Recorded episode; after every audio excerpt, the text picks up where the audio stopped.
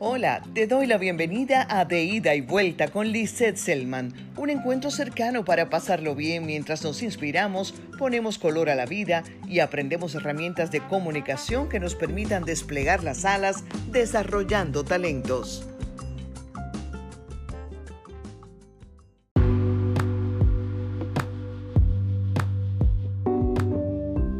Mientras pagaba mi compra en un establecimiento comercial, no pude evitar escuchar a la cajera cuando le decía a una compañera que sus días son todos iguales.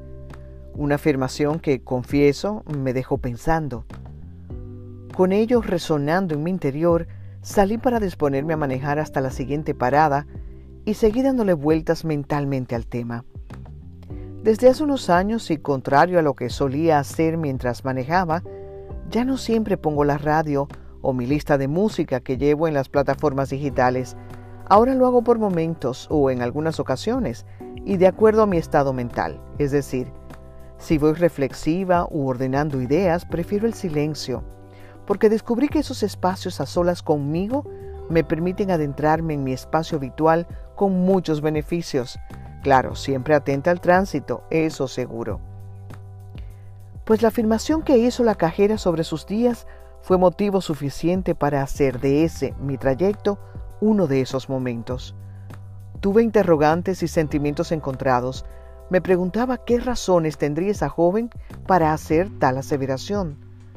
¿Acaso está laborando en algo que no le gusta? ¿Será que tuvo una decepción amorosa y perdió su entusiasmo? ¿O acaso es una joven sin metas ni propósitos? ¿Quién sabe? Cualquier cosa que yo presuma o suponga será pura especulación, pero sí que me dio materia prima para meditar y reflexionar en torno al tema, al tiempo de pensar en cuántas personas más estarán como ella por cualquier razón, sintiendo que todos sus días son iguales. La felicidad tiene tres acepciones de acuerdo con el diccionario. La primera es estado de grata satisfacción espiritual y física. La segunda, persona, situación, objeto o conjunto de ellos que contribuyen a hacer feliz. Por ejemplo, mi familia es mi felicidad. Y la tercera, ausencia de inconvenientes o tropiezos. La verdad es que para cada quien el concepto será distinto, igual que el éxito, y es válido. Lo que sí puedo asegurar es que ser feliz no es lo mismo a estar feliz, y me explico comenzando por esto último. Podemos en un momento determinado estar o sentirnos felices por una razón en específico, pero pasada esa razón, recobramos nuestro estado habitual. Sin embargo, ser feliz es tener la capacidad de sentirnos bien aún afrontando dificultades. Ser feliz es aprender a disfrutar lo que somos y lo que hacemos. Es amar la vida amando a los nuestros, la familia y los amigos, gozando de las pequeñas cosas, de la vida simple es darnos cuenta de que a pesar de los problemas, tenemos la capacidad de hacerles frente. Nadie es tan feliz que carezca de algo sobre lo que preocuparse en uno o más momentos de su vida. Hay quienes creen que aquellos que parecen tenerlo todo viven plenos y felices, mas no necesariamente es así. Una cosa es lo que vemos y a partir de ahí presumimos, otra cosa es la realidad interna. Las apariencias engañan y de eso saben mucho las redes sociales, donde todos parecen estar en el momento perfecto y tener la vida perfecta.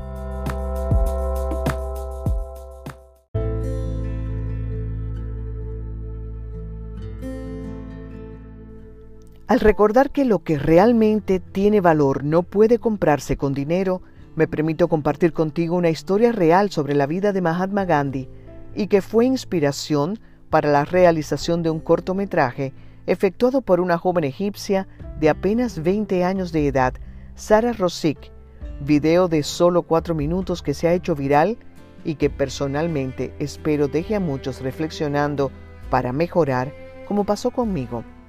La historia es la siguiente. Gandhi se disponía a abordar un tren junto a un amigo. Como no tenían dinero, debían subirse cuando la máquina ya iba en marcha. Al arrancar el tren, Gandhi y su amigo corrieron hacia él para subirse de un salto, pero al hacerlo perdió uno de sus zapatos. El tren iba tan rápido que era imposible intentar bajarse para recuperarlo, así que Gandhi decidió entonces tirar el otro zapato. Su amigo, que no entendía nada, le preguntó por qué lo había hecho, a lo que él respondió, a mí ese zapato no me sirve de nada. Cuando lleguemos tendré que hacerme con otro par. A la persona que encuentre ese zapato, uno tampoco le servirá. Con los dos, al menos, alguien tendrá un par de zapatos y le serán de utilidad. Te digo, la vida es un suspiro. Venimos a ella con nada material, pero con un equipaje lleno de capacidades para desarrollar y ser y hacer lo que imaginemos independientemente de que la familia donde nos toque nacer tenga o no limitaciones, a pesar de los tropiezos y las dificultades que pueden convertirse, si así lo decidimos, en grandes maestros. Es cierto que a unos les será más o menos fácil o difícil con relación a otros, pero demos a lo material el justo aprecio. Encontremos todos los días un propósito para vivir. Y aquello material no confundamos precio con valor, porque reitero, lo que realmente vale no se compra con dinero.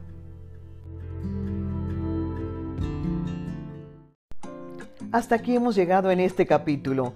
Te deseo buena vida. Visita mi página web liselman.com y búscame en las redes sociales como arroba liselman y hagamos más fuerte nuestra comunidad. Te extiendo mi gratitud y la invitación a encontrarnos en el próximo capítulo de Ida y Vuelta.